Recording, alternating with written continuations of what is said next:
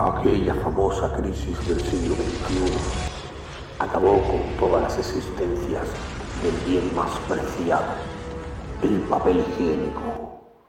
He aquí la dramática historia de una de las numerosísimas familias que se embarcaron en la infangosa búsqueda del papel preciado.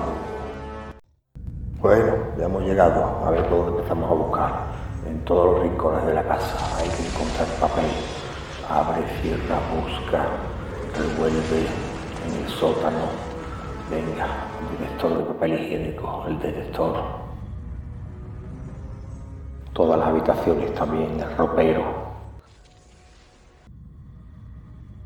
Cuenta la leyenda que todo el papel higiénico fue acumulado por el gran Pedro Román, llevaba años acumulando gases y ya pronto se disponían a explotar.